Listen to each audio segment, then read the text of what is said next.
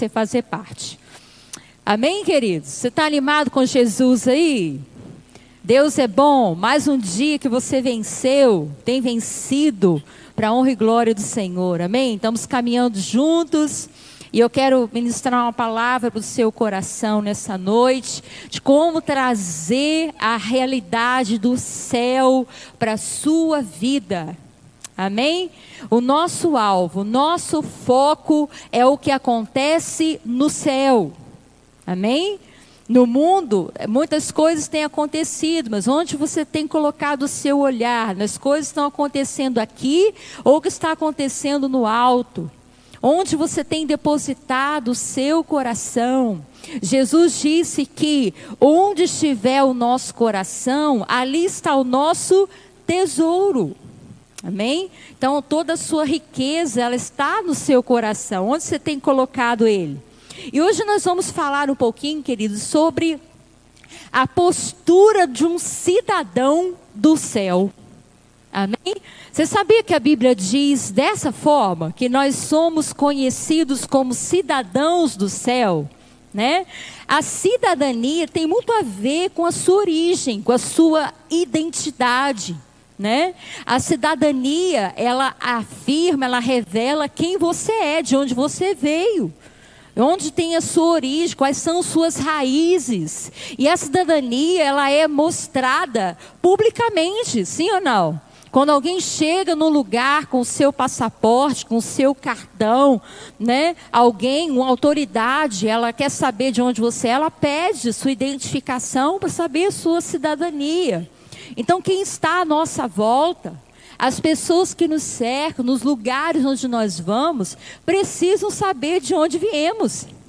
Quem somos nós? O que, que nós estamos fazendo aqui? E para onde iremos, querido? Então nós precisamos trazer à nossa memória essa realidade espiritual, que nós somos cidadãos do céu. Somos membros, somos cidadãos do reino de Deus aqui nessa terra.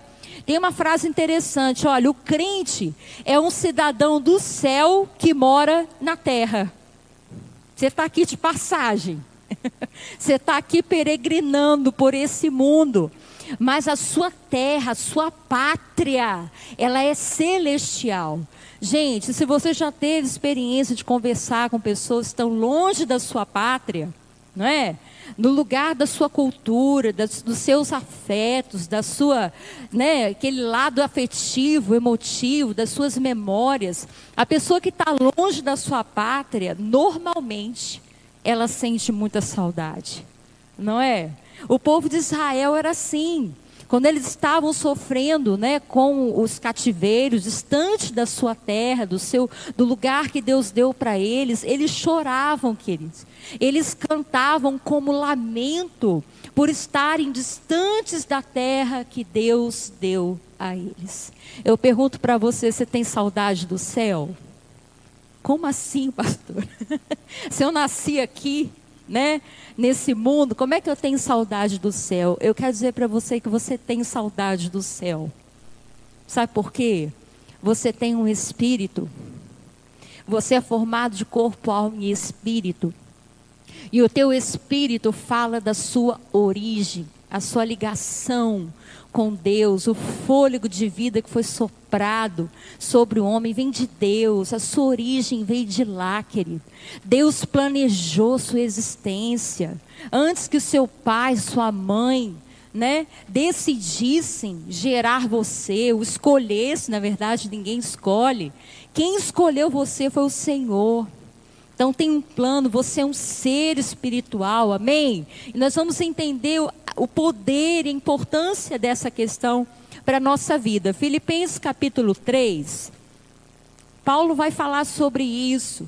O Novo Testamento vai trazer para nós esse desafio. Filipenses capítulo 3, versículo 20.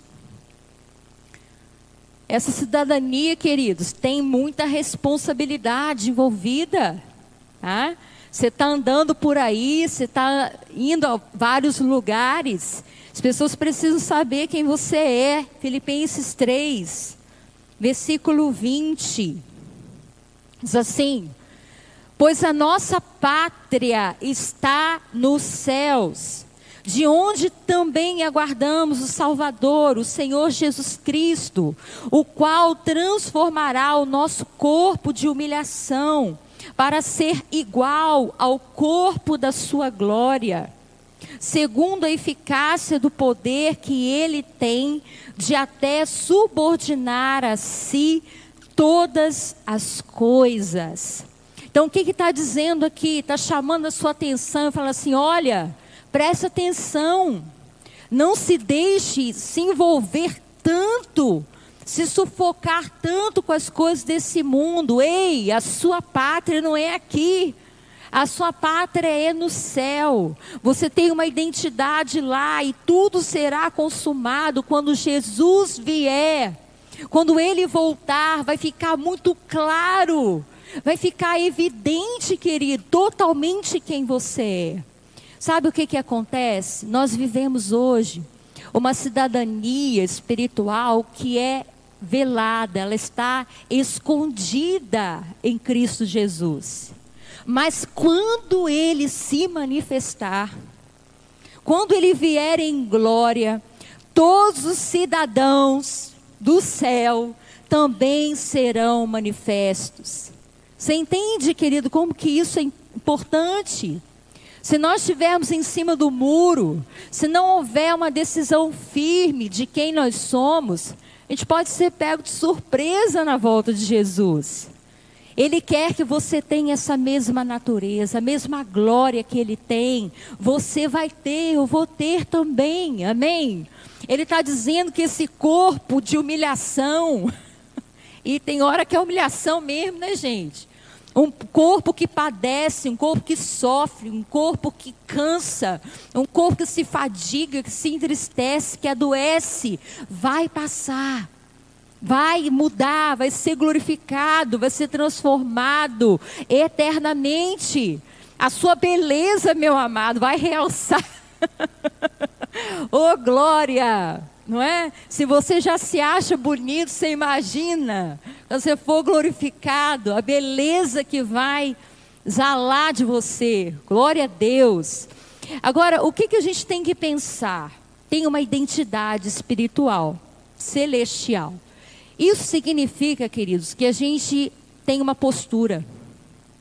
A cidadania não é só para a gente achar bonito, é para a gente ter uma postura adequada a essa cidadania. Então isso envolve a nossa conduta, como que a gente se comporta nesse mundo, quais são as nossas prioridades na vida, não é? Porque se a nossa pátria não é aqui, quais são as nossas prioridades na vida? Relacionamentos também falam dessa cidadania. Que tipo de pessoas você se relaciona? Porque a, a gente tem um ditado, né, que é bem, bem comum mesmo, né? Diz-me com quem andas. Como é que é, gente? Diz-me com quem andas, te direi quem és. E é uma verdade, tá? A gente só se junta com quem é parecido com a gente. Isso é uma verdade. Então, eu preciso andar com outros cidadãos do, do reino.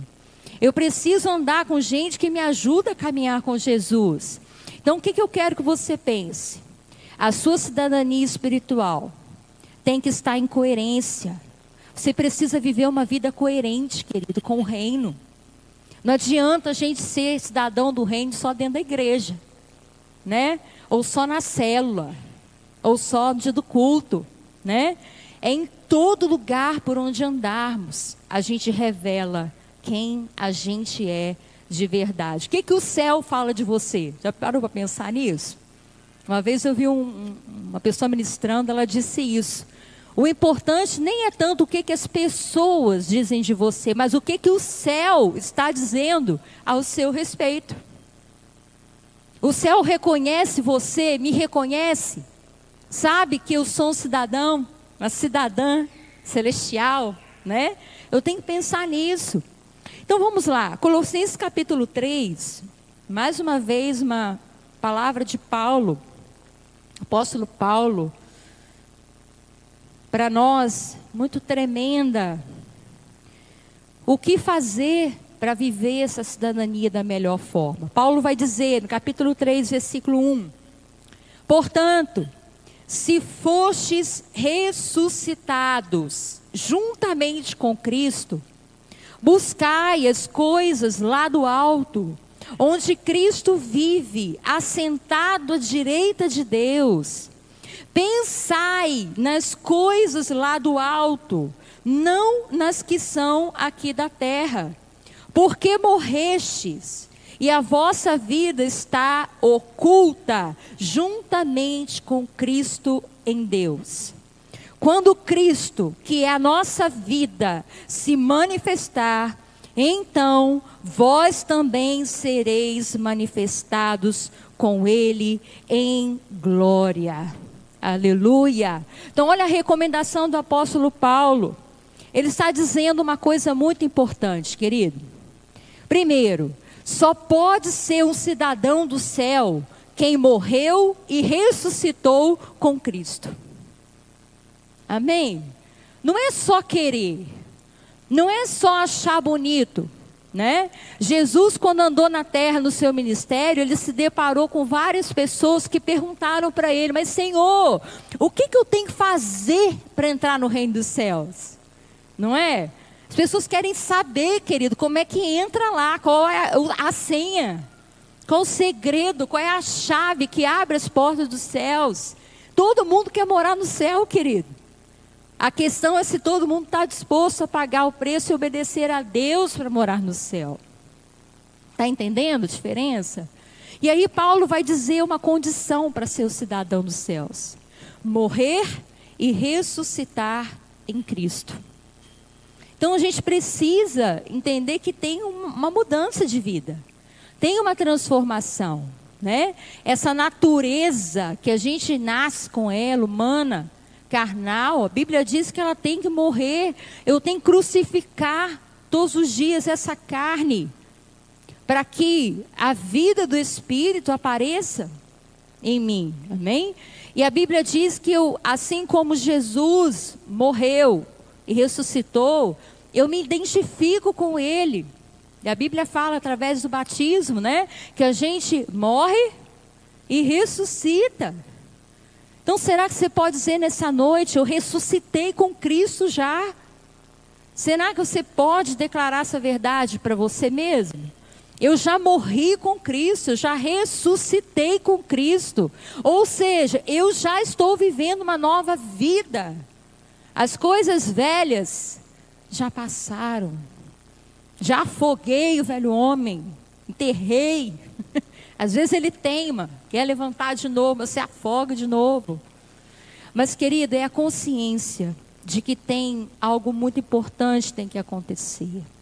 A ressurreição é a chave para a gente viver essa cidadania do reino dos céus. E aí, Paulo vai dizer o seguinte: busca as coisas lá do alto pensa nas coisas lá do alto.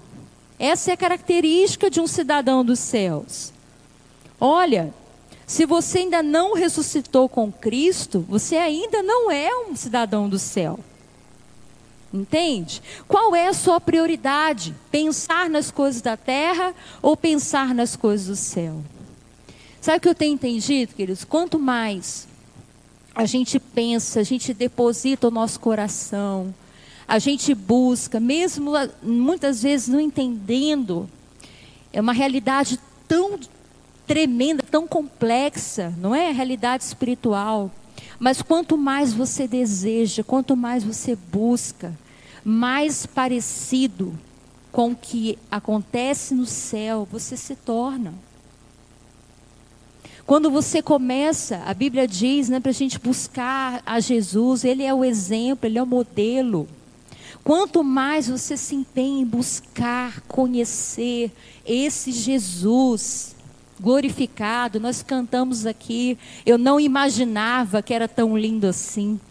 Seus olhos são como fogo, eu não imaginava que era tão lindo assim. Olha que experiência.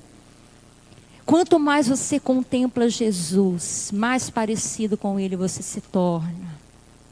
Você reflete a imagem dele na sua vida. E olha que coisa interessante, tudo que Jesus ensinou tinha a ver com o céu, querido. Vou te dar uns exemplos aqui. Pensa no que, você tem pensado, quais são suas prioridades. Quando a gente vê Jesus falando lá em Mateus 5, 6 e 7, as bem-aventuranças, aqueles ensinamentos poderosos para a nossa vida cristã, Jesus está ensinando a cultura do céu. Jesus está te ensinando a ser um cidadão do céu. Ele vai dizer, quando orares, não se exponha na frente dos outros, senta no teu quarto, fecha a tua porta. E o teu pai que te vê em secreto ali, ele vai te recompensar. Sabe que Jesus está falando? Quanto mais você buscar a presença do Pai em secreto, mais parecido você fica com Ele, mais transformação Deus vai fazer, mais Ele vai moldar a sua vida. Olha o que, que Jesus falou: não acumule para vocês tesouro na terra, mas no céu, onde a traça e a ferrugem não consomem. Olha a mudança de mentalidade. Se a sua pátria está lá, querido, investe lá. Garante lá. Seja rico lá. Entende? Está falando, tem gente que gasta a sua vida inteira, toda a sua saúde, toda a sua energia para acumular riquezas aqui. Eu digo acumular, tá, querido? Acumular riquezas aqui. Mas o cidadão do céu, ele acumula riqueza lá. Ele é rico para com Deus, né? Jesus falou lá para a igreja de Laodiceia: vocês acham que são ricos, mas vocês são miseráveis, pobres, cegos e nus. Meu Deus, onde que esse povo está botando riqueza, gente?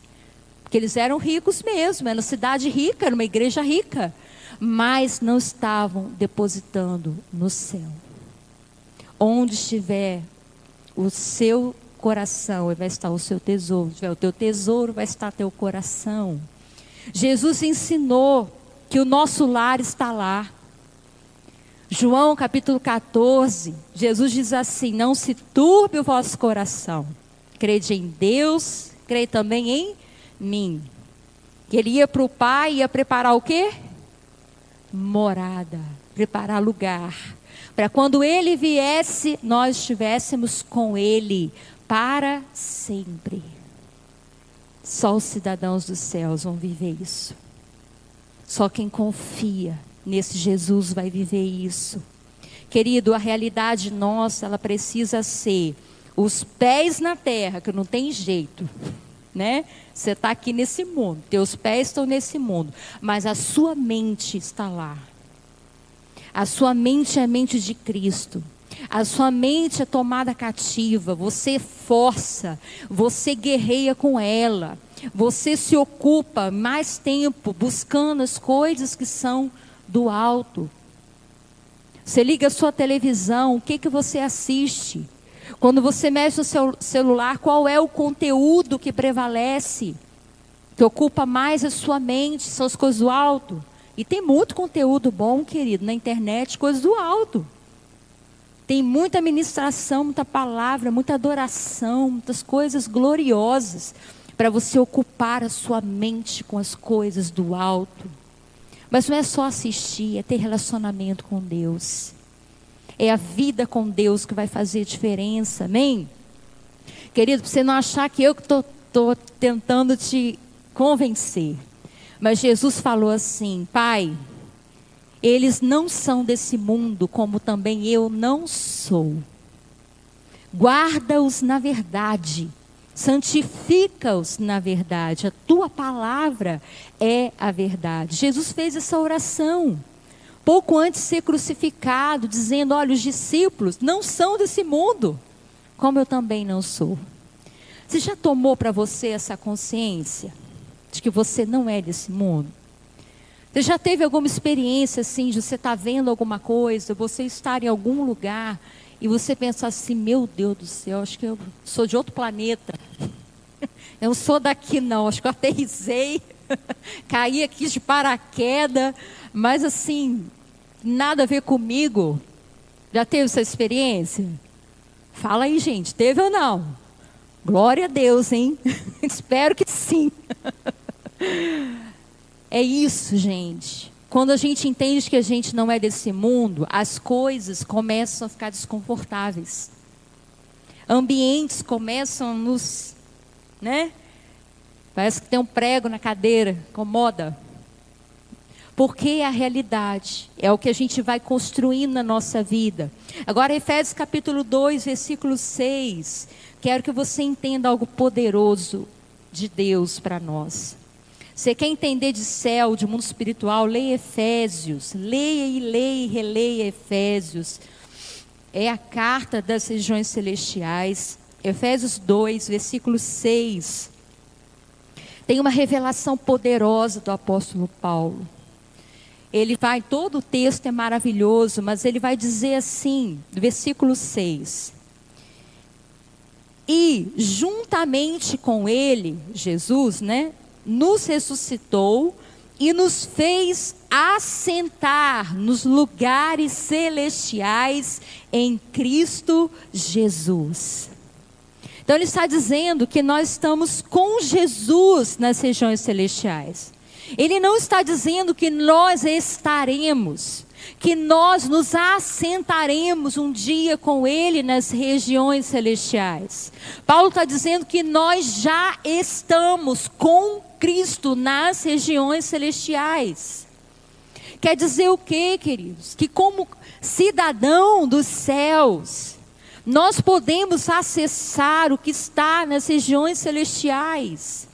A gente precisa entender que o que é invisível para os nossos olhos é mais poderoso do que é visível.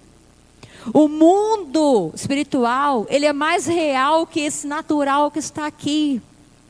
Se a gente entender isso, que a gente vai orar mais, pedindo que o céu venha para nossa casa, para nossa saúde, para os problemas que a gente está enfrentando, porque no céu só tem solução. No céu só tem vitória. Nas regiões celestiais existem, Efésios vai dizer isso, toda sorte de bênçãos. Nas regiões celestiais estão reservadas para a gente. Sabe qual é o grande problema, querido? A gente é crente, a gente tem fé, mas às vezes a gente não acredita que a gente pode acessar, que a gente pode buscar, que a gente pode reivindicar bênçãos que estão nas regiões celestiais para nós. Precisa que essa cidadania celestial entre na nossa vida, entre na nossa mente, a gente entenda isso. Quando você está passando por algum problema, alguma coisa impossível, o que, que você faz? Você dobra o seu joelho e fala: Senhor, o Senhor me fez assentar contigo nas regiões celestiais.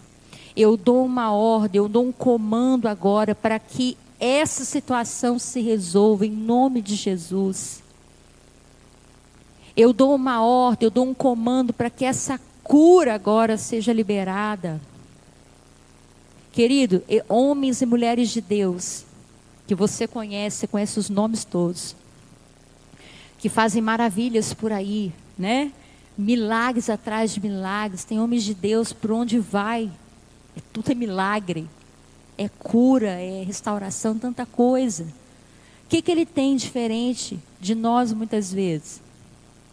Que eles já entenderam que eles são cidadãos do reino, cidadãos do céu, e eles têm direito de acessar as coisas do céu. Amém? Está entendendo? Nome de Jesus. Então, queridos, a verdade é: nós podemos experimentar todos os dias os poderes do mundo espiritual, celestial, nosso favor. Vamos buscar mais isso?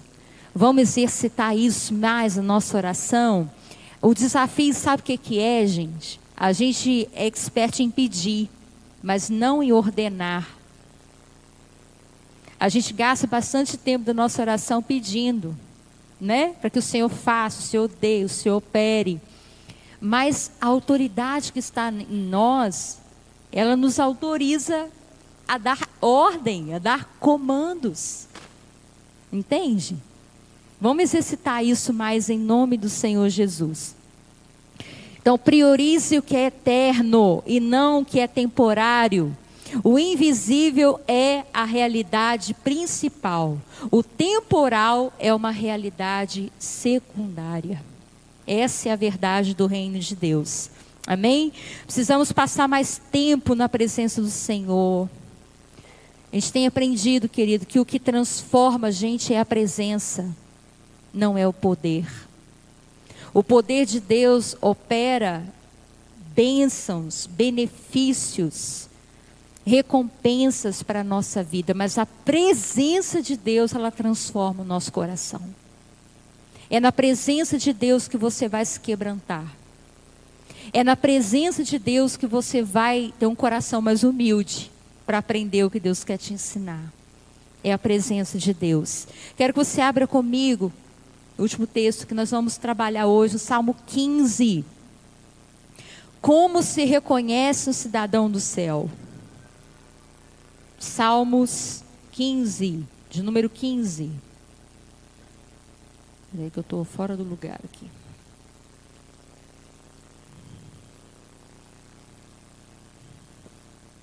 Vamos lá. Salmo de Davi, Salmo 15. O cidadão dos céus diz assim: Quem, Senhor, habitará no teu tabernáculo? Quem há de morar no teu santo monte? O que vive com integridade e pratica a justiça, e de coração fala a verdade. O que não difama com a sua língua, não faz mal ao próximo, nem lança injúria contra o seu vizinho. O que a seus olhos tem por desprezível ao réprobo, mas honra os que temem ao Senhor. O que jura com dano próprio e não se retrata. O que não empresta o seu dinheiro com usura, nem aceita suborno quando é contra o inocente. Quem deste modo procede não será jamais abalado. Gente, esse salmo, olha quanto tempo atrás é, Davi escreveu esse salmo, inspirado por Deus, obviamente. Mas ele está falando com uma outra linguagem, ele fala: quem vai habitar no seu tabernáculo? Porque era o, o que ele conhecia, né? O tabernáculo era o que? Era o lugar da presença de Deus. O tabernáculo era o lugar onde se adorava e cultuava ao Senhor. E aí, a gente está dizendo que nós somos cidadãos dos céus. Como que nós vamos entrar nesse tabernáculo celestial? Tem critério, querido. Tem critério. Logicamente que é pelo sangue de Jesus. O caminho foi aberto para nós. Quando a Jerusalém, a cidade santa, descer do céu, né? Nós vamos entrar nela. Glória a Deus, aleluia. Amém? Você crê nisso? Vão habitar na Nova Jerusalém? Amém? É o tabernáculo de Deus, é o lugar da sua presença. Mas entenda, querido, Deus tem critérios. A Deus a gente não engana, não vai entrar na presença santa de Deus e eterna de qualquer jeito. E aí ele fala algumas coisas aqui muito fortes. Nos dois primeiros versículos, ele está falando de coisas que têm a ver com Deus. Como que a gente trata Deus. Ele está dizendo que o cidadão do céu, ele tem integridade. O que, que é ser íntegro? É ser inteiro. Aquilo que você fala, você faz. Aquilo que você né, faz, você afirma. Você é uma pessoa de uma palavra só. Você é a mesma pessoa em qualquer lugar que você vai. Você não modifica o seu jeito de falar, seu jeito de agir de acordo com o ambiente. Você é íntegro, você tem compromisso com o Senhor. O cidadão do céu é cidadão do céu em qualquer lugar da terra. Amém?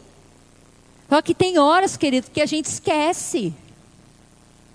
Tem hora que parece dar um apagão na mente da gente, a gente esquece quem a gente é.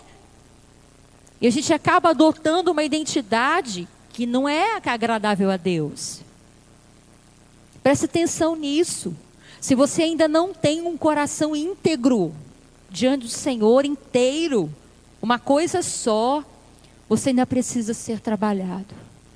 Você precisa ser transformado no seu caráter. Porque não tem como ser duas pessoas, querido. Não tem como ter duas personalidades. A gente é o que é.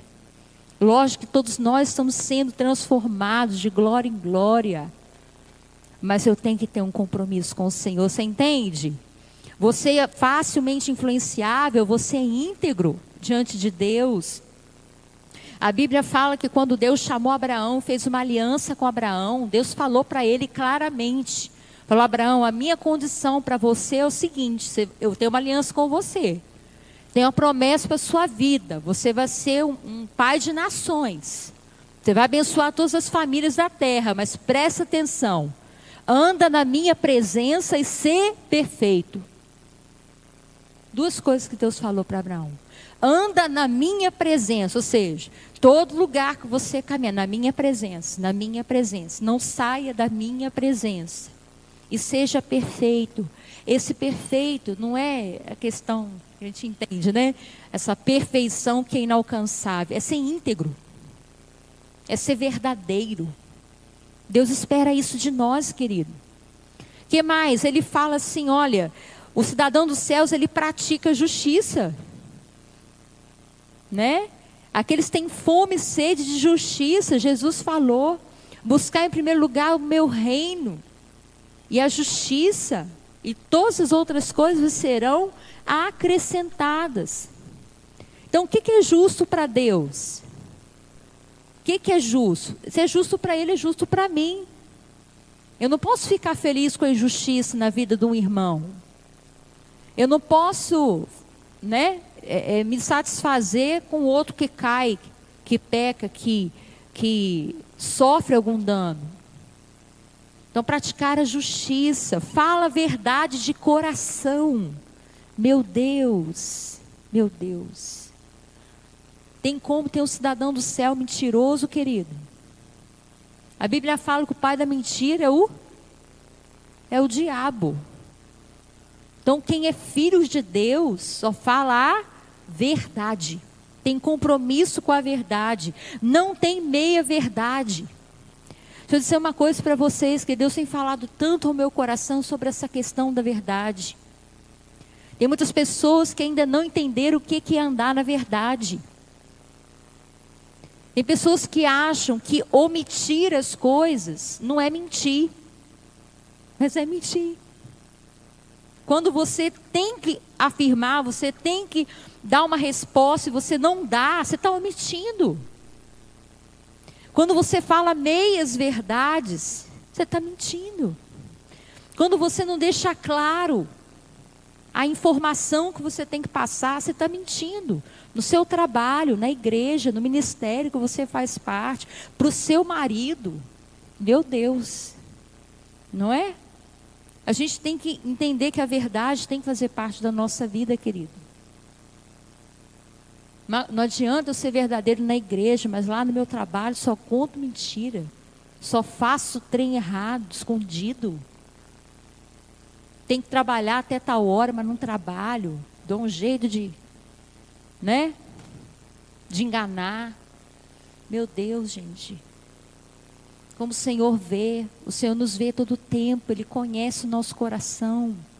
Nós estamos sendo verdadeiros que mais que ele fala sobre o cidadão dos céus? Ele vai falar do relacionamento com outras pessoas. Você acha que Deus não está vendo os nossos relacionamentos? Olha o que ele diz, gente. São coisas do nosso dia a dia, são corriqueiras. Ele diz: olha, o cidadão do céu não difama o próximo, não fala mal do próximo, não denigra a imagem do outro, não sai por aí falando os defeitos podres, né? Da vida dos irmãos ou de qualquer um. O cidadão do céu não faz mal ao outro, ou seja, não prejudica quem está ao seu lado. Ah, querido, será que a gente tem vivido isso? De verdade, a gente tem sido filhos de Deus genuínos, verdadeiros. Outra coisa, o cidadão do céu não aceita afronta e ofensa e fofoca e humilhação na vida de outras pessoas. Querida, a igreja precisa se defender e não se denegrir mais ainda. O que a gente mais vê é os irmãos da igreja se denegrindo, falando mal do outro, expondo publicamente, né? até aí na sociedade. A internet é uma benção, as redes sociais são uma benção. Mas eu vou te falar, cada coisa que a gente vê, não é? Irmão falando de irmão, irmã falando de irmão, um querendo ser melhor que o outro, humilhando o outro, escandalizando, querido. Será que vamos entrar no céu, gente, desse jeito? Que mais? Despreza o comportamento do ímpio, mas honra quem teme a Deus. Então, olha só. O cidadão do céu, ele não compactua, ele não elogia quem faz coisa errada. O cidadão do céu, ele é verdadeiro, ele diz: "Eu não, eu não concordo, eu não aceito isso aqui é errado. Amo sua vida, mas você está errando."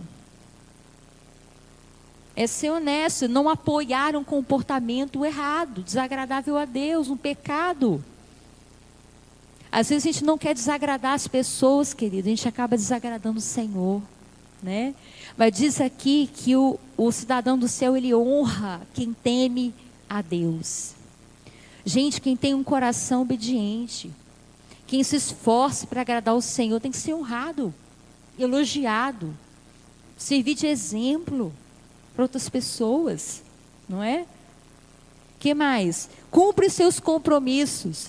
Ai, Jesus, e agora?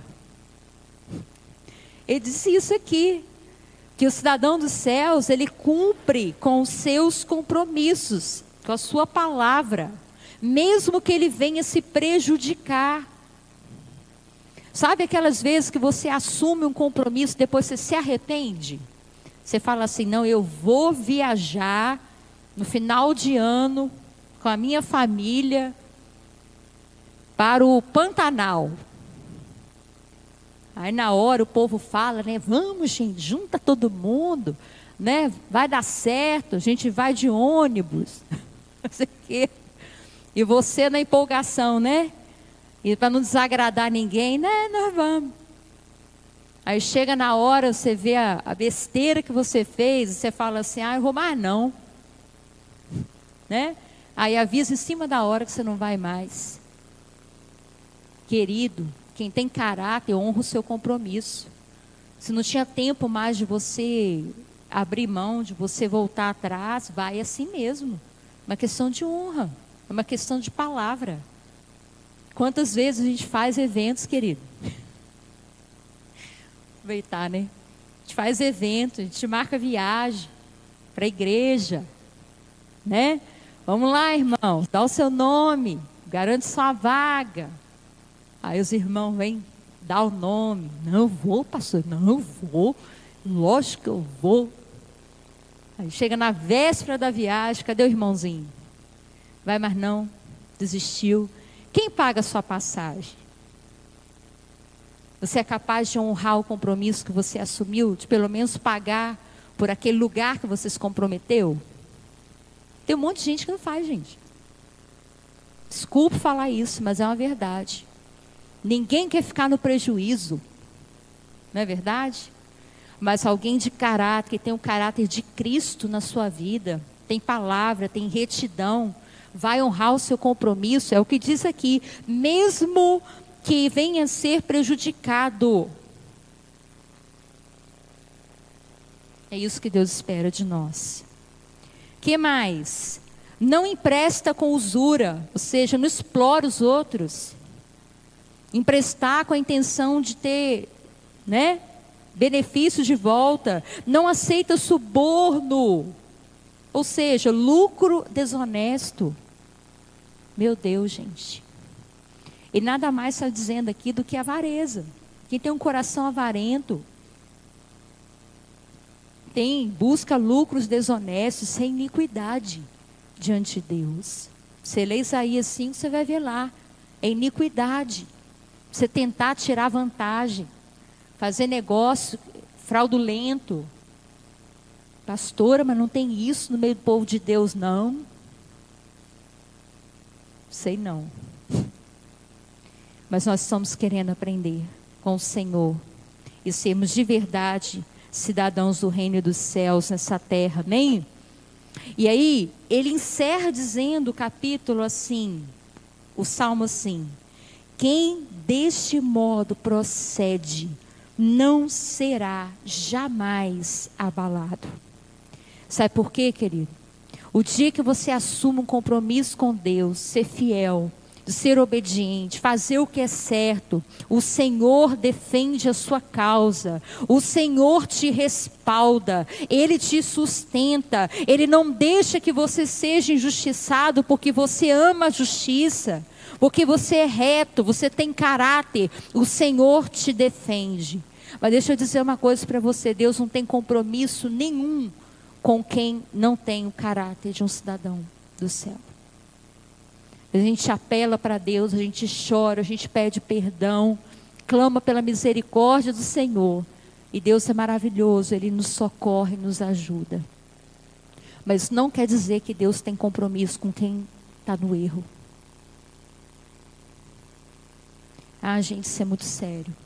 Eu quero terminar dizendo que Jesus falou em Mateus capítulo 7. É isso que o Senhor tem colocado no meu coração. Nós precisamos ser moldados, precisamos entender, levar a sério a nossa vida com Deus. Mateus 7.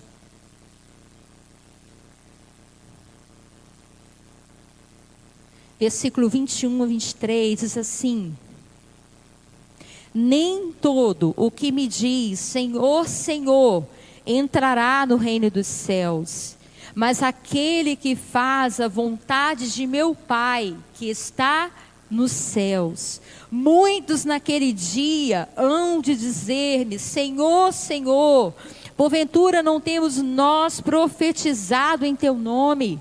E em teu nome não expelimos de, demônios, e em teu nome não fizemos muitos milagres, então lhes direi explicitamente: nunca vos conheci. Apartai-vos de mim, os que praticais a iniquidade. Então preste atenção, querido, não é dom, não é autoridade, não é poder que salva ninguém. Muitas pessoas foram visitadas com o poder de Deus, milagres e maravilhas, mas não foram salvas. O que traz de verdade essa credencial, essa salvação para a nossa vida é a nossa vida rendida diante do seu altar. É uma vida exposta à presença do Senhor para ser moldada, lapidada, transformada, moída. É isso que traz salvação. Jesus está dizendo: só expelir demônios, só profetizar, não vos conheço. Jesus vai, vai estar eternamente com quem ele conhece. E só tem um jeito da gente viver isso: é a nossa intimidade com o Senhor é no nosso, nosso relacionamento com Deus, nosso secreto, que Ele vai acessar lugares do nosso caráter, querido, que a gente aprendeu errado. Manias e defeitos que a gente adquiriu. E é ali que Ele quer tocar. É ali que Ele quer curar, Ele quer arrancar. Então não tem jeito, querido é igual se expor a um médico para ser examinado.